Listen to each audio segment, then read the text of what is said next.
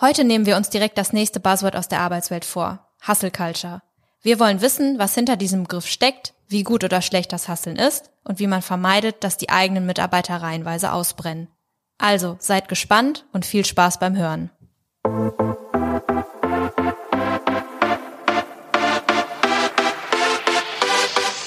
How to Lose Employees Fast, der Podcast über Mitarbeiterbindung und Arbeitgeberattraktivität.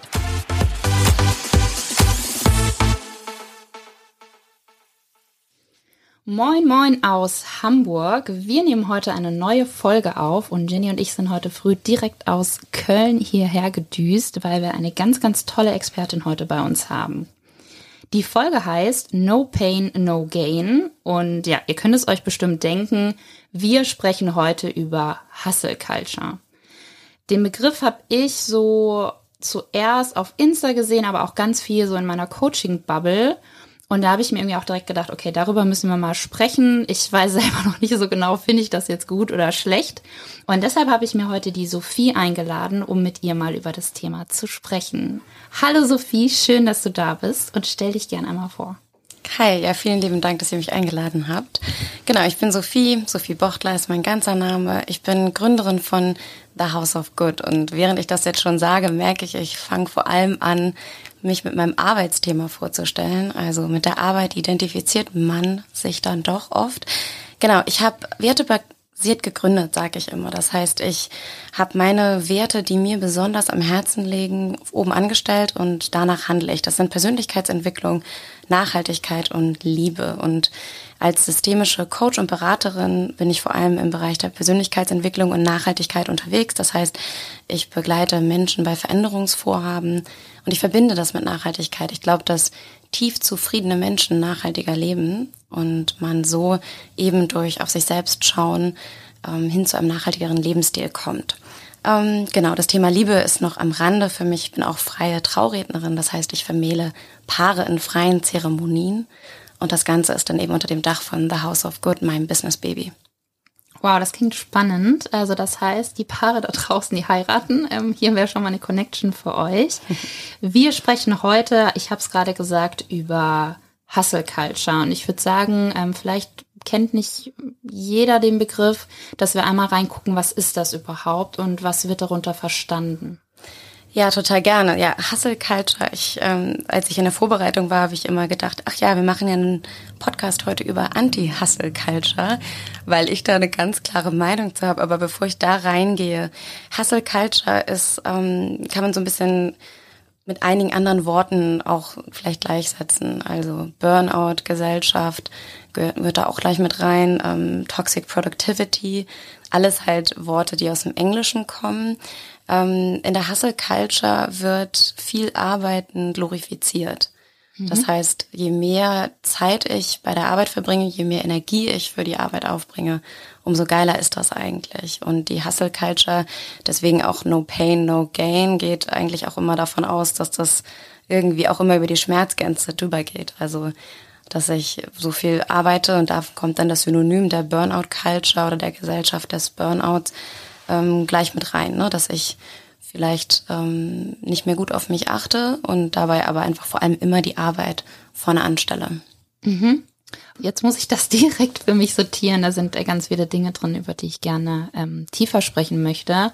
Jetzt muss ich sagen, ne, ich bin Sportlerin auch, deshalb mhm. natürlich No Pain, No Gain kenne ich und weiß auch, okay, wenn du auch Ziele erreichen willst, ich sage jetzt mal einen Marathon laufen, musst du eigentlich immer über die Schmerzgrenze rausgehen. Man verbindet auch Wachstum damit, ne, es muss irgendwie wehtun und dann, äh, ja, wird es besser. Und wenn ich jetzt aber an Arbeit denke, ähm, schnappe ich das auch oft auf. So, das Arbeit macht keinen Spaß, sondern du musst dich anstrengen, das muss auch anstrengend sein.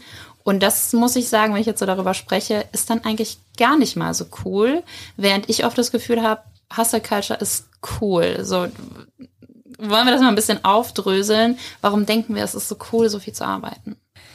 Ja, das Thema Aufdröseln ist ein guter Punkt. Ne? Das ist unglaublich groß. Also das Hustle, also Hustle ist ja das englische Wort für, für viel Arbeiten. Eigentlich kommt das ja auch nochmal aus einem ganz anderen Bereich. Also auch ein Hustler ist ja eigentlich auch jemand, der vielleicht Geld ähm, mit äh, ja, illegalen äh, Dingen verdient.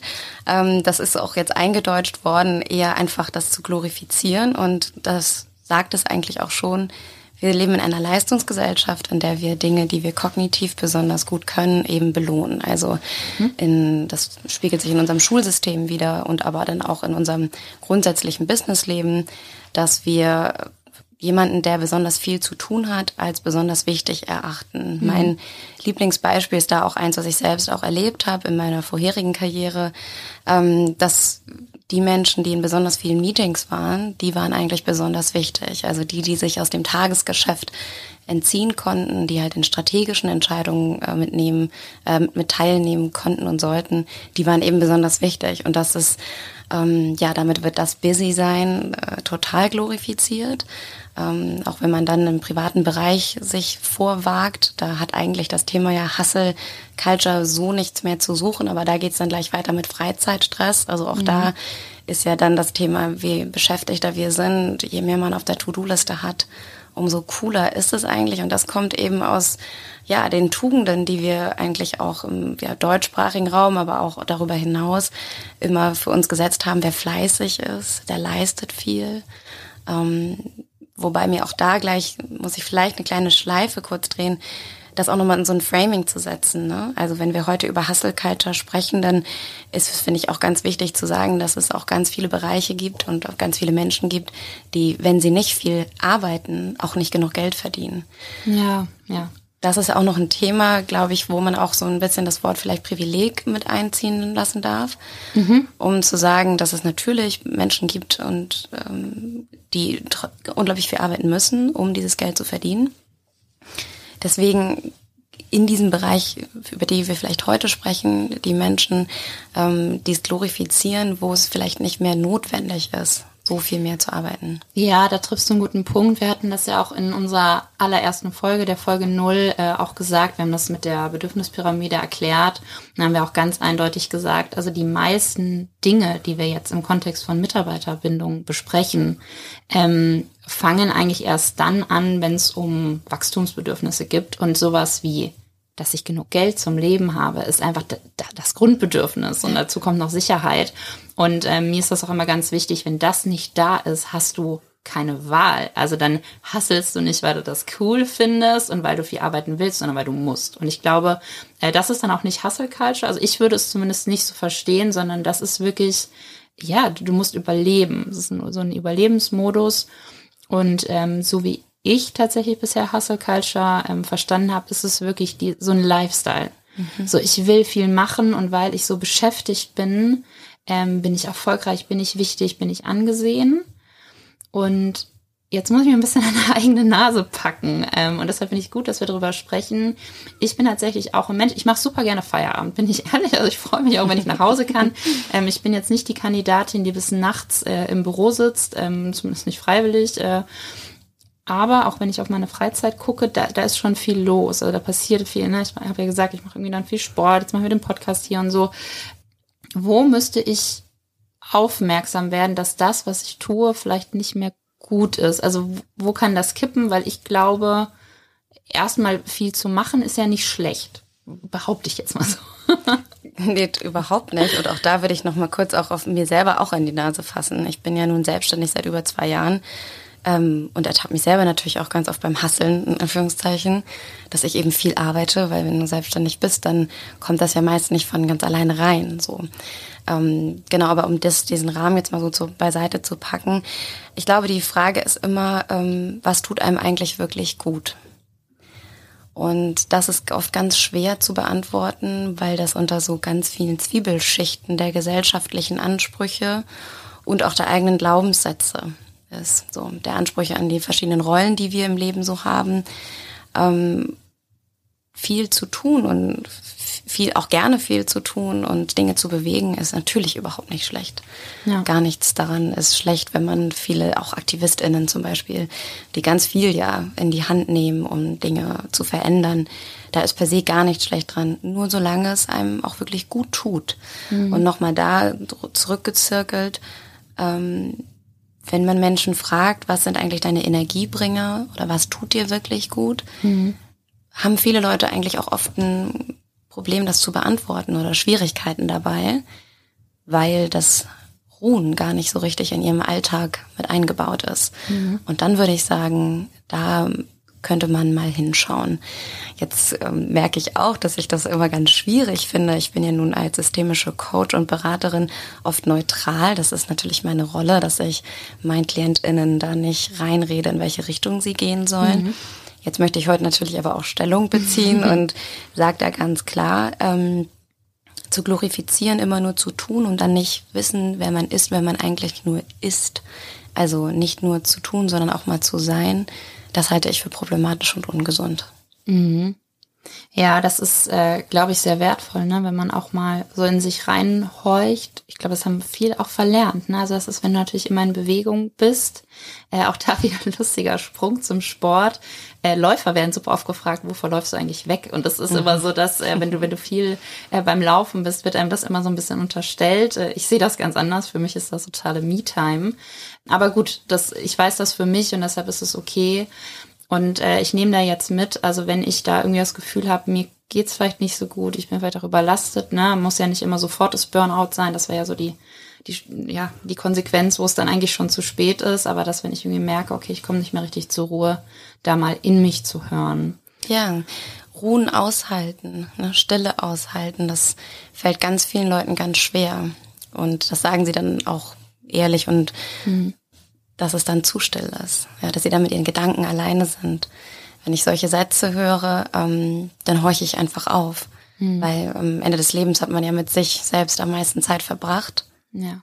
Und dann sollte man eigentlich sich ganz gute ähm, Gesellschaft sein selbst und ähm, zum Beispiel auch Stillen auszuhalten in einem Meeting, ja, wenn mal jemand nicht als erstes was sagt.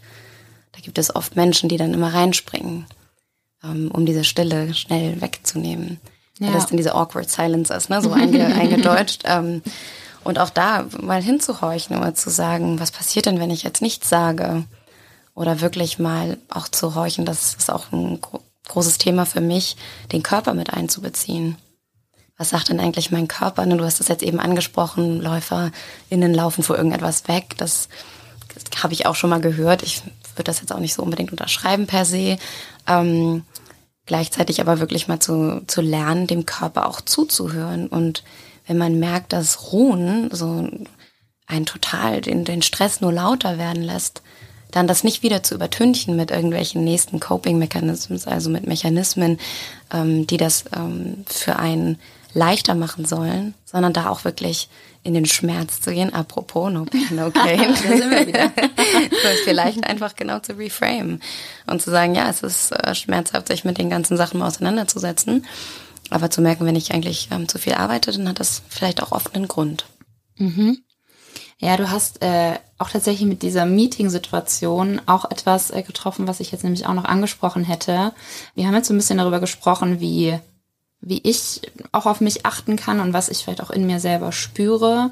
Ähm, und ich glaube, im Job haben wir da genug Situationen, wo wir auch mal merken, dass wir uns vielleicht einfach unwohl fühlen. Ich kenne das auch mit den Pausen. Ja, gut, ich bin jetzt auch Coachin, deshalb ich, ich kenne ja die äh, Themen und versuche das auch viel einzubauen. Aber genau wie du sagst, oft ist da keine, keine Ruhe und auch keine Zeit. Wenn wir jetzt ein bisschen die Perspektive drehen, ich ähm, gehe jetzt mal weg von mir als Einzelperson, sondern wenn ich jetzt ein Unternehmen bin, also Unternehmen haben ja unterschiedlichste ähm, Kulturen. Ich sag jetzt mal, greifen wir mal in die Klischeeschublade. Ich würde jetzt bei Unternehmensberatung eher an Hustle Culture denken. Nehmen wir ein nächstes Klischee. Bei den Beamten sagt man immer, ach ja, die schieben eine ruhige Kugel. So. Wie kann ich denn, wenn ich jetzt ein Unternehmen habe, so ein bisschen rausfinden, so haben wir eine Hustle Culture und äh, du hast vorhin auch schon die Anti-Hustle-Culture angesprochen. Das würde ich vielleicht danach nochmal sagen. So, wie kann man vielleicht auch dem entgegenwirken, um ja vielleicht eine gesunde Kultur, würde ich es mal nennen, äh, zu schaffen? Also es gibt ja dieses äh, diesen Satz, dieses Statement, der Fisch stinkt vom Kopf. Das ist ja oft äh, ein bisschen provokativ. Das kann auch vielleicht mal ein bisschen wehtun, das zu hören. Ähm, damit meine ich nicht, dass äh, UnternehmensentscheiderInnen Schuld haben, sondern wie sie es selber auch vorleben. So, und wenn ähm, UnternehmensentscheiderInnen, ManagerInnen, die ähm, relativ weit oben Entscheidungsmacht auch haben, wenn die selbst eben unglaublich viel arbeiten, dann züchten sie damit ja auch automatisch heran, dass das offensichtlich das Ideal ist. Und ich glaube, das ist etwas, was oft unterschätzt ist, dass man, wenn man so einen Kulturwandel, Change Management mäßig, einen Prozess durchlaufen möchte, ähm, dass das ganz wichtig ist, was wird auch vorgelebt. Das ist ein bisschen wie in der grundsätzlichen Kindererziehung, jetzt möchte ich nicht äh, Angestellte mit äh, Kindern gleichsetzen. Gleichzeitig, ähm, was wird belohnt und wie werden wir auch entlohnt als Arbeitnehmende dann? Ähm, das ist das eine. Dann auch wirklich darauf zu achten, dass Menschen Pausen machen, mhm. dass es die Möglichkeiten gibt zur Erholung, dass wirklich ähm, Urlaubstage genommen werden. Auch zu ermutigen, ähm, Mental Health Days zum Beispiel zu nehmen. Also Tage, Krankheitstage, die nicht ähm, schon, wenn du mit einer Grippe und Fieber im Bett liegst, erst genommen werden, sondern wenn du merkst, ich merke, es wird einfach zu viel, der Mental Load wird zu groß mhm. und bevor der, bevor der Körper nachher reagiert, dass man sagt, hey, ich nehme heute schon mal ein, zwei Tage frei, die aber nicht unbedingt von meinem Arbeits, ähm, äh, von meinem Urlaubskonto nachher abgehen. Ja. Ähm, gleichzeitig auch wirklich dafür zu sorgen, dass ähm, die UnternehmensentscheiderInnen und auch Führungspersonen nah an ihren Mitarbeitenden dran sind. Mhm. Also wirklich auch ein ähm, Zeit und Raum dafür schaffen, mit Menschen ins Gespräch zu kommen, um auch wirklich ähm, zu wissen, wie es ihnen eigentlich gerade damit geht, mit dieser Arbeitssituation. Mhm. Und ganz wichtig, halt keine Überstunden zu glorifizieren. Ja. Da fällt mir das Thema Showsitzen ein, ähm, was ich noch aus meiner alten Arbeitswelt auch kenne. Ähm, dass es toll ist, ne, wenn man lange arbeitet, dass man zu einem elitären Kreis gehört, die alle immer total krass lange buckeln. Das kann ja mal sein, ne, wenn ein Projekt ansteht. Das ist auch per se ja nicht schlecht, mehr als acht Stunden jetzt zu arbeiten, aber grundsätzlich es gibt auch ein Arbeitnehmerschutzgesetz, also nicht umsonst soll man Pausen auch machen, gesetzlich ge gesehen ähm, darauf auch zu achten. Und wenn Menschen konsequent 60 Stunden anstatt von 40 vereinbarten arbeiten, dass das nicht ähm, mit einem High Five quittiert wird, sondern mit ab sofort ähm, Überstunden abbummeln. Ja, ja, das Showsitzen, ich glaube, das kennen wir alle. Ich fand das schon immer so blöd, ähm, weil ich zum Beispiel immer, oder nein, jetzt nicht, dass ich hier die Beste wäre, aber ich eigentlich sehr schnell immer arbeite und zum Beispiel versuche keine langen Kaffeepausen zu machen. Ne? Da sind wir schon wieder bei Pausen, äh, also auch nicht so gut.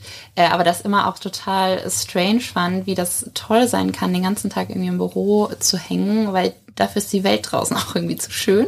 Ja, ja und dass das tatsächlich dieses Thema aber auch irgendwie nicht weggeht.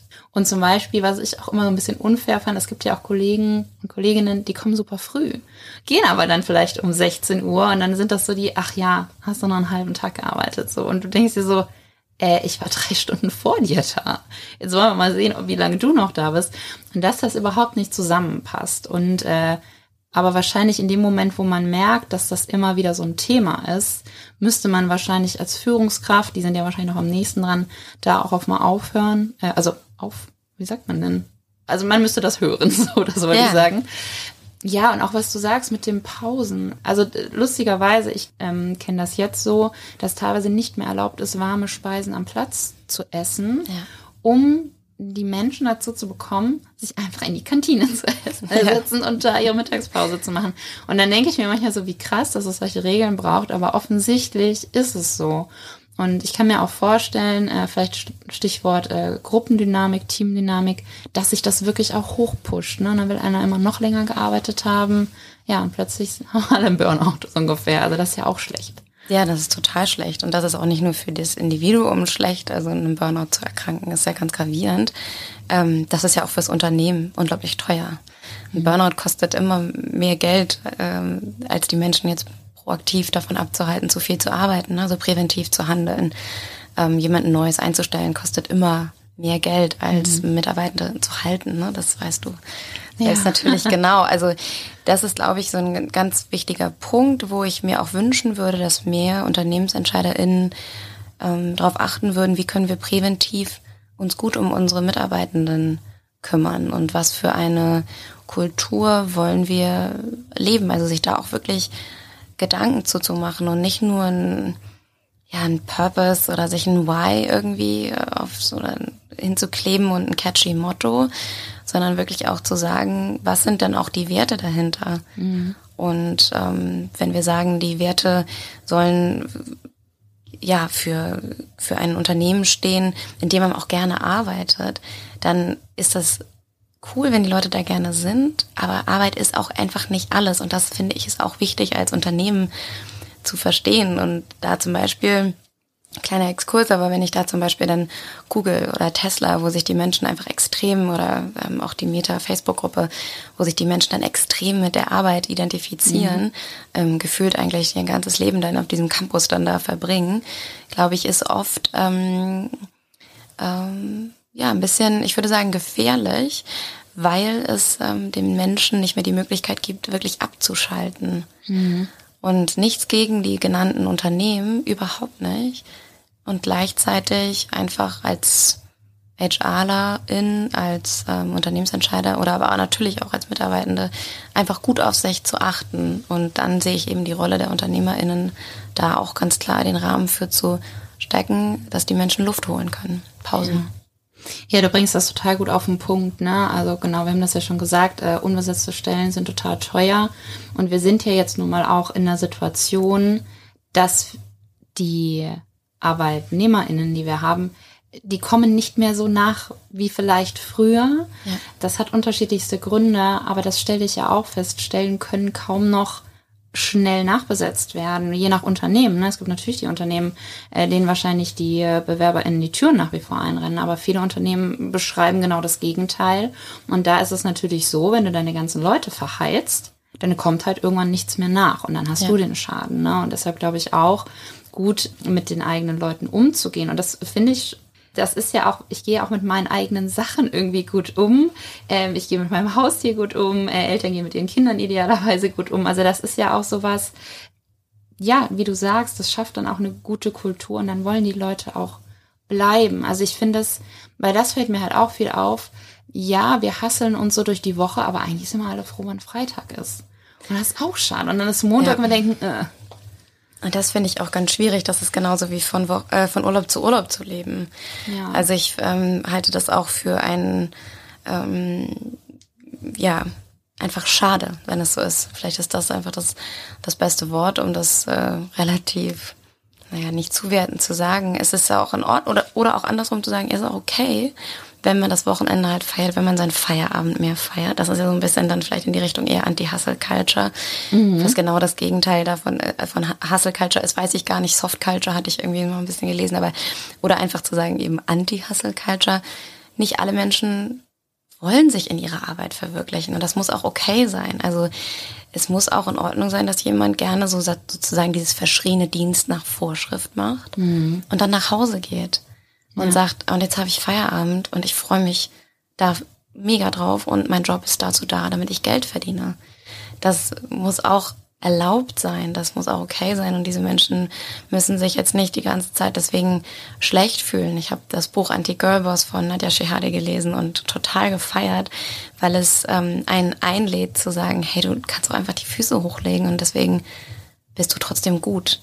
Und das wiederum kommt halt total auf diesen Selbstwert Gedanken. Ne? Wir, ich habe das Gefühl, die ähm, Hustle Culture individualisiert ein Problem. Es geht grundsätzlich immer darum, du bist noch nicht gut genug. Wenn du nur noch mehr arbeitest, mhm. dann irgendwann kannst du das, kriegst du es vielleicht hin. Oder wenn du immer hier bist, ähm, immer Präsenz zeigst, wenn du äh, nicht deinen Urlaub nimmst, dann bist du irgendwann gut. Aber was genau das ist, jetzt bist du gut genug bist, das definiert die Hustle Culture ja gar nicht. Es gibt ja, ja also the sky's the limit. Ne? Das, äh, weiß ich nicht, wenn du 100 Stunden die Woche arbeitest, das, langt es dann? Mhm. Selbst dann würden wahrscheinlich einige Leute sagen, das langt auch noch nicht. Und da kommt es dann wieder zu dem Kernproblem, dass das angeheizt wird, dass das eigene Selbstwertgefühl einfach daran so ein bisschen zersplittert. Und mhm. dieser Gedanke, ein Glaubenssatz, den super viele Menschen in sich tragen, ist, dass sie nicht genügen. Mhm. Und der, das ist Öl im Feuer der Hustle Culture. das ist halt das Schöne am Brennen. Ähm, denn wenn ich irgendwann merke, ich brauche das eigentlich alles gar nicht, dann falle ich ja aus diesem System. Und das, darum geht es in dem Buch von Nadja Shehade eben auch besonders schön ist, kann ich sehr, jedem sehr ans Herz legen, der sich vielleicht auch nicht so ganz mit der Hustle Culture identifiziert und so ein bisschen mal die Erlaubnis zum Füße hochlegen braucht. Ja, das verlinken wir auf jeden Fall in den Show Notes. Ja. Äh, auf meiner Liste steht es auch schon. Und ich finde das äh, abschließend sehr, sehr schön, was du auch sagst, dass ja doch Hustle Culture hat irgendwie viel mit uns zu tun und auch mit unseren Werten. Und dass wenn wir uns da auch mal auf uns hören, in uns reinhören, einfach auch mal erlauben zu sagen, doch, wir sind gut genug.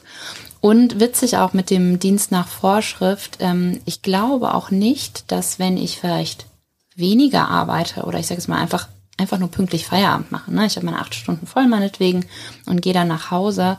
Ich glaube nicht, dass die Qualität der Arbeit daran, darunter leidet. Also deshalb hat man ja jetzt solche Geschichten wie äh, vier Tage Woche, ja. die eigentlich gute Ergebnisse bringt. Und ehrlicherweise, ich muss auch sagen, das, das merkt man ja sofort, wenn ich einfach eine anständige Mittagspause mache und vielleicht mal um den Block gegangen bin und nicht die ganze Zeit durchgehasselt habe.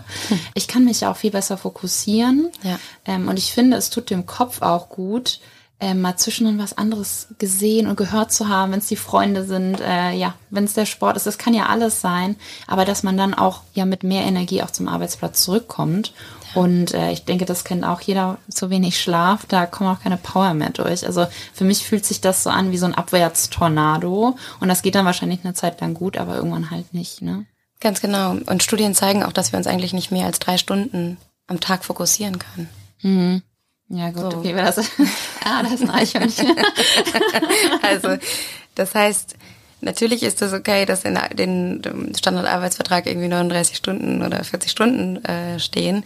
Und man kann ja auch Arbeit leisten, wenn man nicht voll fokussiert ist. Ne? Nicht jede Arbeit braucht ja den vollen Fokus. Aber dass das auch einfach ganz klar ist. Mehr Arbeit bedeutet nicht ein besseres Outcome. Hm. Ja, und das ist, glaube ich, für die Führungskräfte und generell UnternehmerInnen ein wichtiger Punkt, dass es nicht darauf ankommt, wie lange meine Leute im Büro sitzen oder auch meinetwegen zu Hause vorm Laptop, sondern dass eigentlich das Ergebnis zählt. Also erreichen wir unsere Unternehmensziele, äh, sind wir vielleicht auch effizient dabei. Und wie gesagt, wenn du eine Arbeit in zwei Stunden schaffst, warum sollst du acht da sitzen? Also ich finde das eigentlich auch eine gute Idee. Ähm, und ja, wahrscheinlich ist dann der Punkt, nicht immer mehr hinterher zu kippen. Ähm, ich glaube, Arbeit gibt's genug. Ähm, aber das auch zuzulassen, zu sagen, okay, hast deinen Job gemacht. Schönen Feierabend. Ja, absolut. Und auch da, ich meine, was ist der Sinn und Zweck eines jeden Unternehmens? Ne, das ist natürlich für jedes Unternehmen unterschiedlich, oft natürlich aber ähm, in unserer Wirtschaft, also man identifiziert sich jetzt mit einem anderen ähm, System, ist es natürlich auch Geld zu verdienen. Mhm. Und dass es irgendwie auch messbar sein muss und Arbeitsverträge vielleicht irgendwie auch greifbarer sein müssen. Nicht greifbarer, sondern greifbar, Entschuldigung. Ähm, ganz klar. Und gleichzeitig aber auch einfach der Wahrheit da so ein bisschen ins Auge zu gucken, dass äh, die Fünf-Tage-Woche mit 40 Stunden einfach auch überholt ist, aus einem mhm. Zeitalter stammt, das heute so einfach nicht mehr ähm, existiert. Und deswegen müssen, müssen jetzt nicht alle anfangen, nur noch vier Tage Wochen zu machen oder ähm, alles komplett in die Luft zu werfen, aber einfach vielleicht einmal kurz durchzuatmen und zu gucken. Also ich weiß noch, wie ich 2020 dachte während der Pandemie, okay, vielleicht ist das jetzt mal ein, Weckruf für uns als Gesellschaft, als mhm. Arbeitgebende und als Arbeitnehmende. Und es hat sich gefühlt alles nur verschnellert. Mhm. Also ähm, wirklich alarmierende Studien, die da zum Beispiel von McKinsey auch jetzt gemacht wurden, die zeigen, dass äh, 15.000 Befragten, ich kann dir die auch gerne nochmal zur Verfügung stellen, 15.000 Befragte in 15 Ländern, da sind 25 Prozent der Mitarbeitenden haben äh, Symptome von Burnout. Mhm. Ähm, es wurde noch nie so häufig Burnout-Symptome gegoogelt wie äh, im letzten Monat. Wahnsinn. Ja. Und das sind ähm, auch da denke ich, ich meine natürlich auch wenn wir aus der Perspektive, was können auch UnternehmensentscheiderInnen, die jetzt zuhören, machen, halt hinhören, dorthin blicken. Ähm, mentale Gesundheit ist kein Privileg, das darf kein Privileg sein. Mhm. Ähm, es darf kein Privileg sein, zu gucken, ob unsere Mitarbeitende, ob es denen gut geht, ob sie gesund dabei sind, was dem machen. Ein ähm, Traumjob ist kein Traumjob, wenn er nicht zum Traumleben führt. Also wenn ich dafür mein gesamtes restliches Leben opfern muss, kann das nicht, das ist keine Balance. Mhm. Und ähm, da sehe ich auch schon eigentlich eine Art von Verpflichtung der Arbeitgebenden, ähm, und gleichzeitig aber natürlich auch der, der Arbeitnehmenden oder einfach der, der Menschen selbst auf sich zu achten. Und auch da haben wir ja so ein bisschen Power sozusagen auch von unten. Ne? Ich meine, das sehen wir jetzt in den ähm, Anforderungen, die insbesondere Gen Z zugeschrieben werden, die sicherlich aber ja auch die Millennials und die Boomer und alle anderen auch eigentlich in sich tragen, dass sie sagen, zu den Konditionen arbeite ich einfach nicht. It's just ja. not happening. Und da einfach zu sagen, okay, ich achte auf mich als erstes und das ist nicht egoistisch, sondern einfach gesund. Und dann kann ich gucken, ne, so you can't pour from an empty cup. Du ja. kannst nicht aus einem leeren Becher schenken mäßig.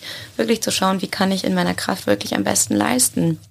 Und da haben nicht nur dann die Arbeitgebende die Verantwortung, sondern ich finde auch ein jeder selbst, ähm, um zu gucken, in welchem Rahmen fühle ich mich eigentlich wohl, wann kann ich auch gut leisten. Und das auch sowas eher wie so ein Soft-Faktor, dass man sich wohlfühlt, elementar ist. Ja? ja, also dass es nicht nur noch nice to have ist, sondern dass ich auch wirklich dann gut leisten kann und den und für die Firma arbeiten kann, für das Unternehmen, wenn es mir dabei auch gut geht. Ja, und da sind wir nochmal beim Thema äh, Privileg, was du auch eingangs gesagt hast. Ich weiß, es gibt Menschen, die haben keinen Verhandlungsspielraum, weil sie einfach ne, überleben müssen. Ähm, aber ja, ich sage jetzt mal, wir in den Bürojobs, um nochmal in Schubladen zu sprechen, äh, wir sind gerade in einer Situation, wo wir verhandeln können.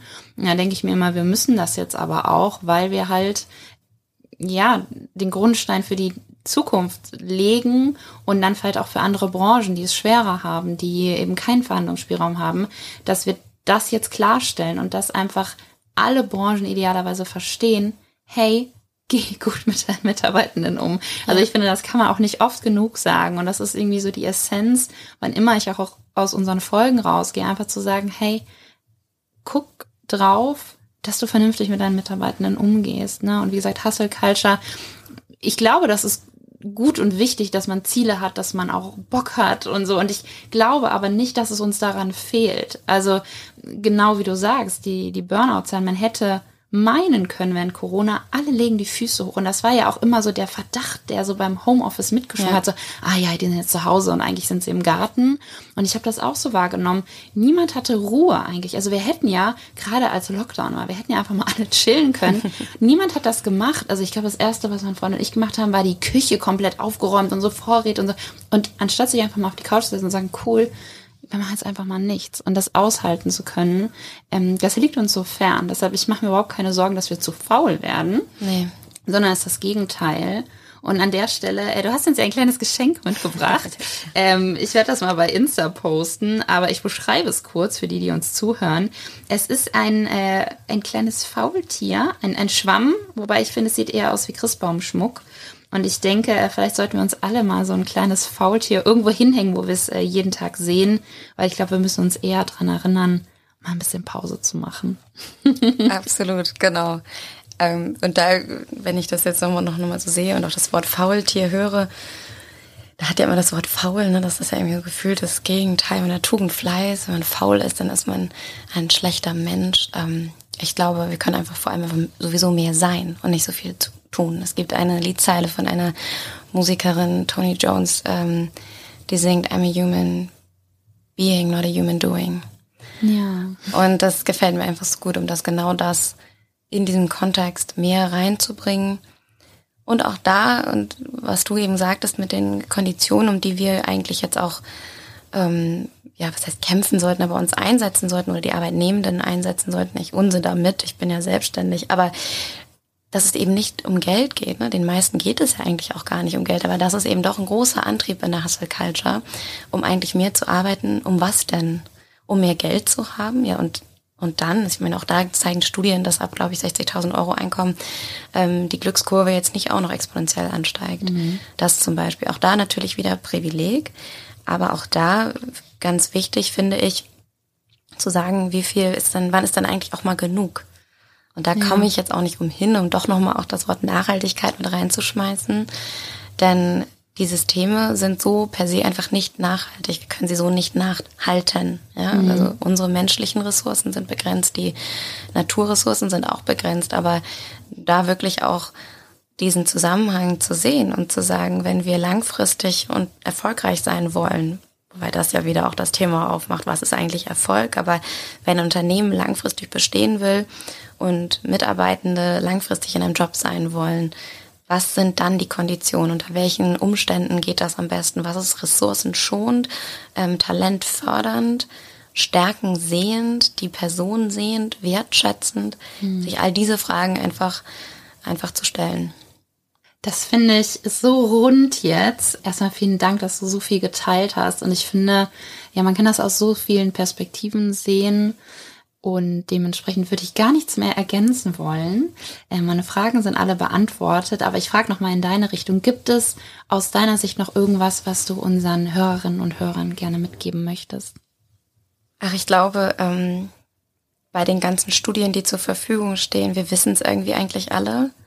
So kognitiv haben so viele Menschen schon dazu was geschrieben, Studien gemacht und auch dazu was gesagt. Ähm, ich glaube, ein bisschen mehr ins Spüren kommen hilft einfach.